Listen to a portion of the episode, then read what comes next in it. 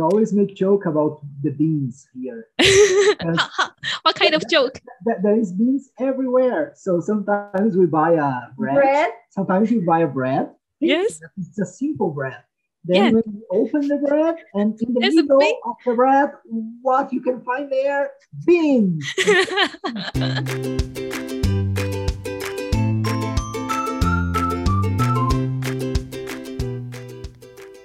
欢迎来到中文华的法课，我们是维任和文君，我们是两个教外国人中文的华语老师。在这里，你会听到不同中文学习者和华语老师的文化故事。Hello guys, we are Wei Ren and Wen Jun. Welcome to our podcast Mandarin What the Fuck. And we talk about different stories of Mandarin Chinese learners and teachers. In this episode, Paula and Conrado are going to share some differences between Brazil and Taiwan. What do they find the most shock and unacceptable? So we talk about Brazilian culture of yours, and I will I would like to know more about the life in Taiwan. So um, like living. So you mentioned a lot of things that you are used to in Brazil. You know the barbecue things, and do you find that uh the life quality is different between Taiwan and Brazil, or at, at least the Brazil, uh, the place you are from, the city you are from. Mm, I think the most difference between Taiwan and Brazil about quality of life, it's about safety. Like Safety. in yeah, in Brazil we still have a lot of inequality, production, and poverty. In some places, of course, not in every place. And in Taiwan, like I, I think uh, I feel very uh, safe and Mhm. comfortable, and I can like walk in the street 11 p.m. and Yes. I, I'm very, I'm very safe. Mm-hmm, mm-hmm. Ha- yes, that's that's what I heard a lot from uh foreign friends. They one of my German friends, she told me that Taiwan is like a kindergarten. No, nothing will happen. Yeah, nothing nothing bad will happen.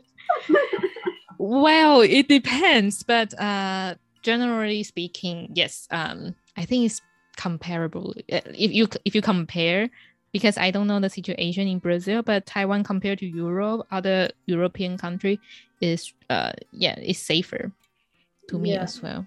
Yes. Yeah, But is it impossible to walk on the street in Brazil in 11 p.m.?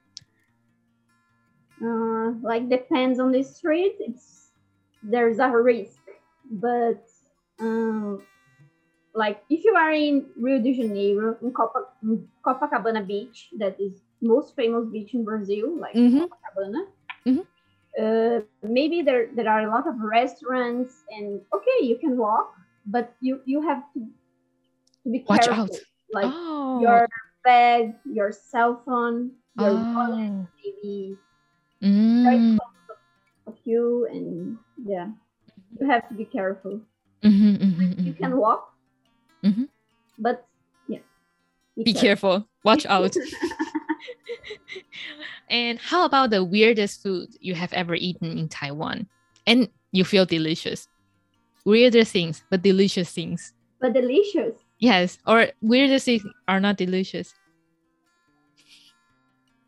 for me i think tofu and desserts with beans because like beans in brazil we we eat as a Salty? salty food not Mhm. sweet Mhm, and mhm. here in taiwan you can you eat beans All sweets. Very yeah, sweet. sweet Mm. So strange. For Hey. us, it's so strange. but, but I have I have a question. Do you eat rice? Because my my dad, uh, he has worked in Argentina for a while, like three months or something, or half a year, and he told me that he went there. Well, it's not Brazil, but uh, in South in South America. But um, he told me that uh, the the rice you eat is sweet. Rice, is it like a dessert? No. Ah, there is a dessert that you eat with um with rice, but usually we eat rice salty. Yeah. You eat oh, but You yeah, eat- you you eat sal uh you eat salty rice as well. Rice with beans, but rice, salt, salted rice and salted beans. Yeah. Yeah. Mm, I mm. know one dessert that my grandma usually do that is with rice. That is Uh, sweet, but mm. Just this dessert. Ah. Usually in the daily life, we eat salty rice. hmm hmm hmm Like in Asia too. Yeah. And, thi- and this is one thing that is very different for us because Yes. the food that we eat, uh, especially in the south of Brazil, because Brazil is huge. Yes. Is a huge country.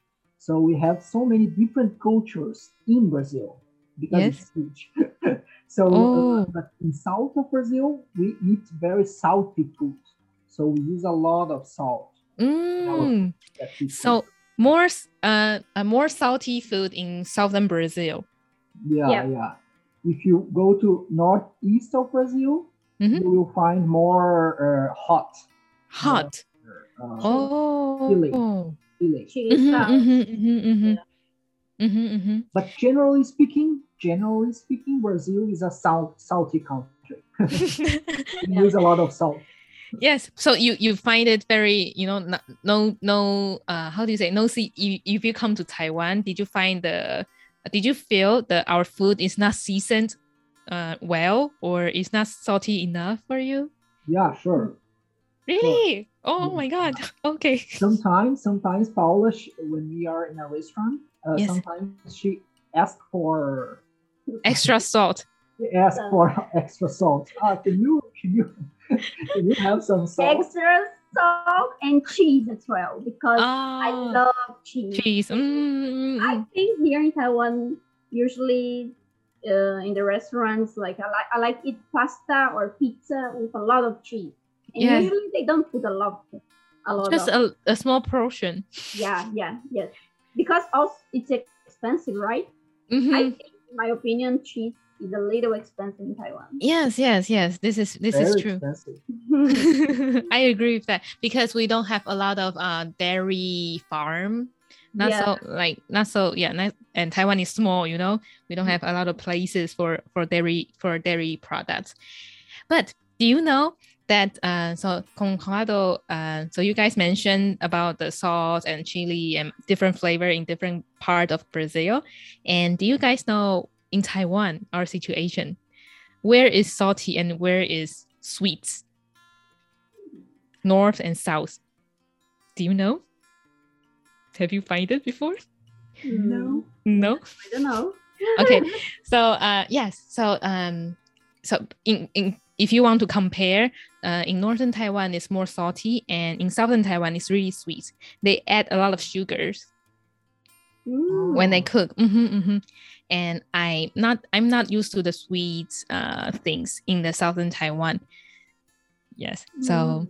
next time so- yeah, if you go to Tainan, and you can try to eat some uh, traditional things uh, in the street, and they most of them to me um is very salty because I'm from uh, northern Taiwan. yeah, Yes, even though Taiwan is small, we still have a different flavor of the food. Yeah, sure. Yes, yes. We always make joke about the beans here. what kind of joke? That there is beans everywhere. So sometimes we buy a bread. Bread. Sometimes we buy a bread. Yes. It's a simple bread. Then Yeah. you open the bread and in the There's middle big- of the bread, what you can find there? Beans. Yeah. yes, in the bread. "No, I don't believe that. That's very typical bread in Taiwan, Paula. Yeah. yes, in the bread and in the tofu pudding as well. And yes, you can find it everywhere, even in the soup, I think. Yeah. Sweet soup and sweets, and every yeah. Okay, I can understand how, how, how you feel. And um, do you find? I would like to know the most interesting things you find in the Taiwanese people. Like you, you guys has already mentioned some. Like uh, you think it's not really easy to get close with Taiwanese people very fast. Do you find any other uh, like uh, like someone like some of my foreign friends say it's that uh, Taiwanese people are very naive. Maybe because maybe that's the reason why it's very safe in Taiwan. I'm not sure. Do you have such opinions or things? Yeah. Like we are foreigners. Maybe my opinion may be different from Mm. the right? Uh, but most of the time that I like I need some help or like I'm in a situation that I need some help. Usually Taiwanese people uh, will ask me, "Oh, um, may I help you? Can I help you?" And they always treat me well and try to help me. They are very kind. But I don't know because I'm foreigner. Yes, you, you look someone who needs help. Yeah, yeah, yeah. but you don't do so. Especially young and adults that they maybe speak a little bit English and yeah, they they will ask me something and treat me very very well. Mm-hmm, mm-hmm, mm-hmm. Yeah, we really love this here in Taiwan. I think this is one of the the things that we most like here about people in Taiwan. Like you guys are so open uh, to foreigners and uh, are always always willing to help. So we never during these three years felt like uh, you know uh, without uh, support or there's always someone that can help or Mm, can give us some advice or mhm, that's mhm, really really interesting mhm. But but but in Brazil, people do such things as well. I think. But because maybe you are native, so you didn't feel it. Yeah, yeah. Maybe. yeah maybe yes. But also most of them would not speak English and they ah, maybe they will try using translator yeah, and, Yeah. and gesture. yeah, or the gesture. Mm. Mm. Yes, and uh, so also thinking, um, we talk about food in Taiwan that you are not used to, and do you have any recommendation like a Brazilian places or restaurants or Brazilian bars? I'm not sure Brazilian bistro. Um, do you have any recommendation for uh, someone who are in Taipei and want to know the Brazilian culture? Yeah, actually, there are a few options of Brazilian restaurants in Taiwan. I've tried the food from Samba Pizza. The name of the restaurant is Samba Pizza. Samba that's pizza. located in Hsinchu. Mhm. Hsinchu, hmm Hsinchu. Hsinchu, yeah. And it's really good. But the pizza is a Brazilian food. Yeah, Brazilian style. Yeah. Oh, what what's the so different from Brazilian style and others?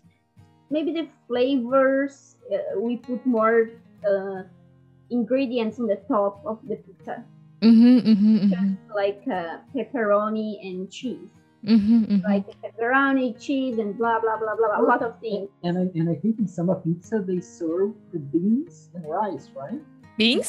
brazilian style yeah Oh, Brazilian style. Oh, salty, salty beans. Yeah. Okay, I thought it's a Swiss beans. It's not Swiss beans. no no it's a brazilian style Black beans or usually black beans we also have a red and Oh. like a white bean mm-hmm, mm-hmm, mm-hmm.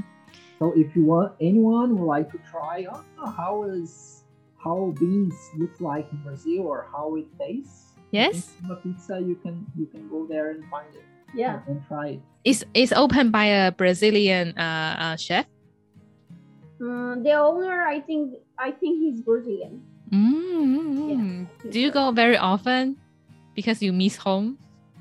Mm, not very often because I also cook. I cook maybe Yes, you cook Three- sometimes. four times per week. I usually cook at home. hmm In the Brazilian style, Brazilian yeah, flavor. yeah, yeah, yes otherwise, a lot yeah, otherwise you cannot survive in Taiwan. yeah. But but um, is it easy to find the Brazilian ingredients or Brazilian seasoning stuff in Taiwan?